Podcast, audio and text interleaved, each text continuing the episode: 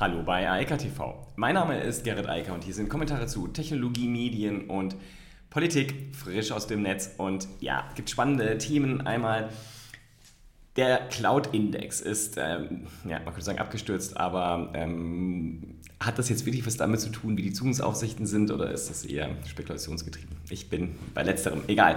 Dann äh, Roblox, also der Gaming-Anbieter für Kinder, startet richtig stark durch. Ähm, dann haben wir die PlayStation äh, VR, da gibt es erste Ankündigungen oder zumindest ähm, Informationen, wie hoch die Auflösung sein soll. Und das ist etwas, was auch bei Apple ja schon ganz interessant ist, denn die haben ja auch eine sehr hohe Auflösung für ihr Headset angekündigt und Sony scheint da gleichziehen zu wollen.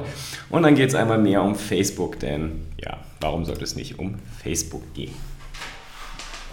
So. Also, die Börse, genauer gesagt ein Index, der explizit Cloud-Titel äh, beinhaltet, äh, meist Enterprise-Titel, der ist ziemlich runtergegangen. Der Nasdaq insgesamt, Tech-Aktien äh, Tech, äh, sind auch nicht so doll momentan, aber das Cloud-Thema ist halt sozusagen nicht mehr in aller Munde.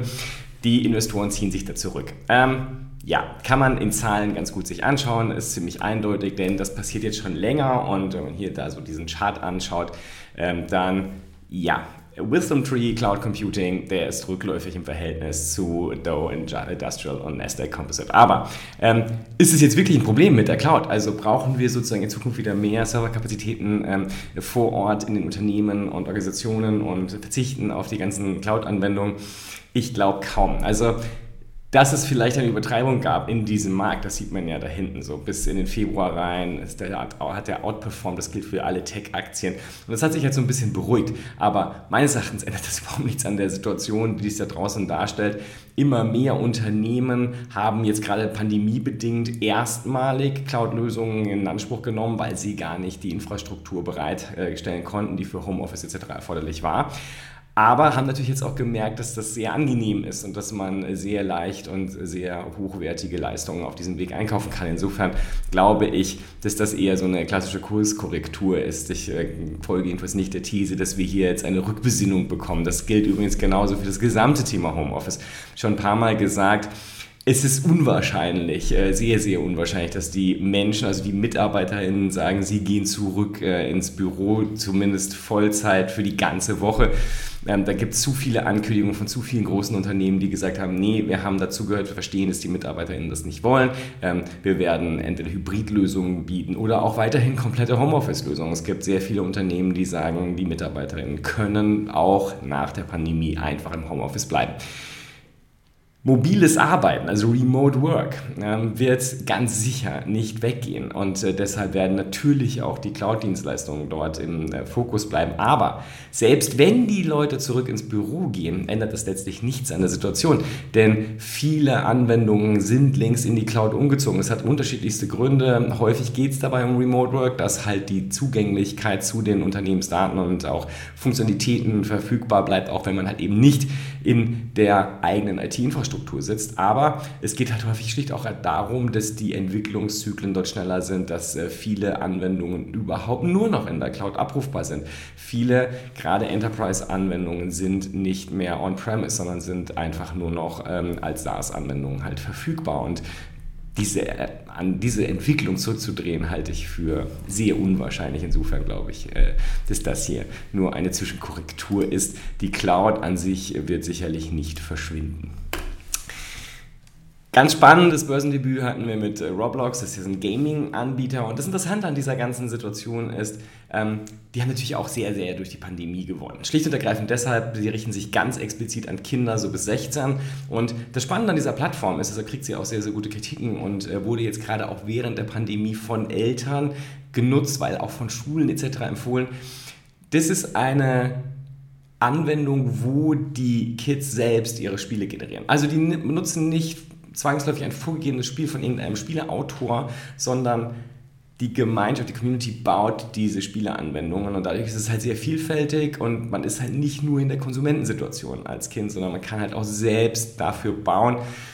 Das ist halt das, was ähm, auch Erwachsene sehr schätzen an Virtual Worlds, die genau das auch ermöglichen. Ja, es gibt diese spannenden, vordefinierten Spiele, aber gerade wenn man auch sagen, intellektuell ein bisschen herausgefordert werden möchte und nicht nur konsumieren will, ähm, sind natürlich diese Optionen, wo man selbst das Spiel gestalten kann, viel, viel spannender. Insofern wundert mich das nicht. Die machen allerdings äh, immer noch, ähm, fahren immer noch Verluste ein, aber wachsen jetzt sehr schnell und es ist äh, bei der Geschwindigkeit zumindest möglich, dass sie relativ schnell dann auch äh, Profit abwerfen. Interessant allemal, denn das gab es so in dem Bereich bisher nicht, zumindest nicht so weit ausgerollt. Und interessant ist auch die ganze Geschichte von der äh, Firma, die halt sehr klein und sehr hobbyartig angefangen hat. Aber das ist ja häufig so, aber jedenfalls lesenswert, wer sich dafür so interessiert. Und wenn wir bei Gaming sind, ja, dann ist ein Ding, das heißt PlayStation. Und die PlayStation VR, da gibt es jetzt erste äh, Informationen zu, was da kommen wird. Und das Spannendste ist zumindest das, die Zahl, die momentan bei diesen ganzen gerade Headset-Themen im Gaming-Bereich besonders gerne gedealt wird, die Frage der Auflösung. Und die soll 4000 mal 2040 Pixel betragen, also pro Auge 2000 mal 2040 Pixel. Das heißt, man hat eine massiv höhere Auflösung als andere Anbieter, wie zum Beispiel Oculus. Und ähm, das ist ja auch die, Anwend an die Ankündigung von Apple. Äh, das hatten wir schon vor einer gewissen Zeit, das war auch nur, eine, auch nur ein Gerücht, dass die, das Headset von Apple auch 4K sein soll. Und ich glaube, dass das sozusagen auch die neue Dimension ist, über die wir da reden. Und das bedeutet halt vor allem auch, dass... Ähm, der Wettbewerb zwischen den klassischen Konsolen und den äh, VR-Headsets, also wo man nicht mehr ein Display ähm, anschaut, was vor einem steht, sondern das Display direkt vor den eigenen Augen hat, ähm, das, der wird jetzt sehr hart werden. Denn bisher war ja immer die, das Argument gegen Virtual Reality Gaming, dass die Auflösung nicht hoch genug ist, dass alles zu pixelig ist und so weiter. Man hat natürlich das stärkere Gefühl, dort zu sein, also die Immersion, aber mh, mm, da gab es halt viel Widerstand, weil die Auflösung nicht so schön sei. Und das ändert sich jetzt gerade, weil 4K direkt vorm Auge da brauchen wir, glaube ich, dann nicht mehr reden. Ähm, ich denke, dass wir jetzt sehr nah daran sind, dass es wirklich massenmarkttauglich wird. Und spätestens, wenn jetzt halt gerade die PlayStation kommt, wenn dann ähm, auch Microsoft kommt, wenn Oculus sicherlich nachliefert und wenn Apple halt auch einsteigt in das Segment, dann dürfte da jetzt sehr viel Bewegung reinkommen. Und ich denke, dass wir jetzt äh, im nächsten Jahr und in den nächsten zwei, drei Jahren äh, einen ganz äh, starken Shift weg von Displays und hin zu Headsets sehen. Und das wird sich sicherlich auch in den Enterprise-Bereich, also in den Unternehmensbereich fortsetzen, denn wir sehen auch da die ganzen Ankündigungen, ob das bei Facebook, also Oculus Infinite Office ist, ob das die Ankündigung von Microsoft sind, Teams sozusagen letztlich auch auf eine Virtual Reality Basis zu stellen. Ähm, das passiert jetzt alles, weil die Technik einfach da ist und das hat halt ganz viel mit der Auflösung Auflösung zu tun. Es macht halt keinen Sinn, auf so ein kleines Display zu gucken oder auf so ein Notebook-Display, wenn man sich das Display nah vor die Augen hängen kann, in dem Headset sitzt und dann wirklich auch das Gefühl hat, in einem dreidimensionalen Raum mit anderen Menschen interagieren zu können. Und äh, das wird das ganze Thema AR und VR äh, ganz sicher nach vorne treiben und Gaming wird ganz sicher einer der Auslöser sein, weil es dafür sorgen wird, dass diese Geräte, also vor allem die Headsets, einfach in den Haushalten verfügbar sind. Äh, das ist ja das, was man einfach dabei sehen muss. Das war bisher immer so eine Zusatzanschaffung, weil die Leute ja dann im Zweifel eh irgendeine Konsole oder einen Gaming-Computer hatten und dann noch zusätzlich das Virtual Reality Headset kaufen, war halt eine Zusatzausgabe.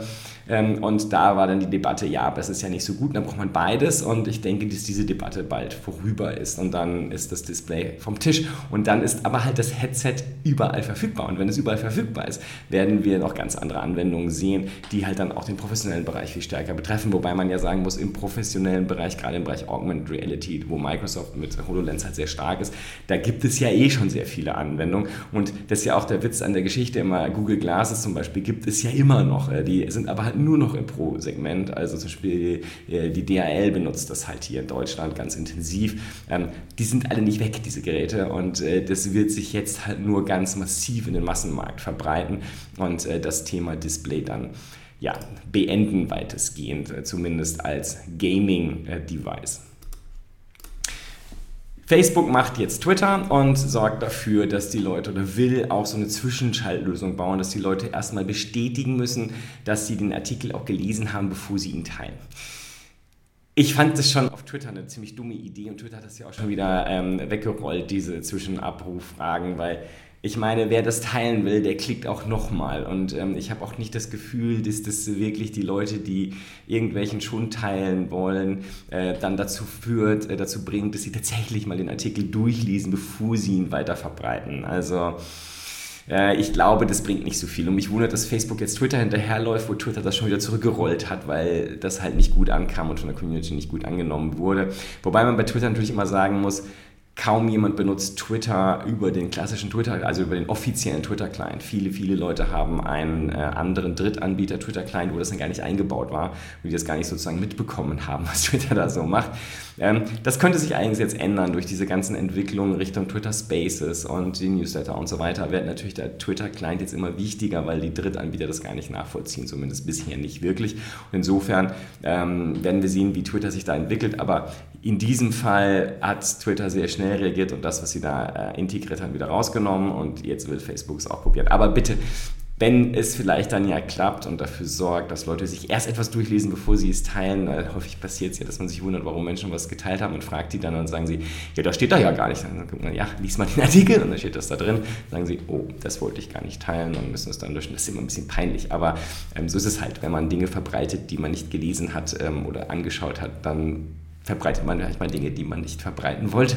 Insofern vorher lesen, immer eine kluge Sache, ob man da aber jetzt jedes Mal so ein Zwischenschaltding haben will. Vor allem all die, die ähm, so oder so das tatsächlich auch lesen, bevor sie irgendwas weiterteilen. Wir werden sehen, wie lange Facebook das durchhält. Sie testen das jetzt erstmal, insofern vielleicht brechen sie es dann ja auch einfach wieder ab und rollen es gar nicht komplett breit aus. In diesem Sinne, ich wünsche weiterhin eine schöne Woche und sagen wir bis dann. Ciao, ciao. Das war Eika frisch aus dem Netz. Unter eika.tv findet sich der Livestream auf YouTube.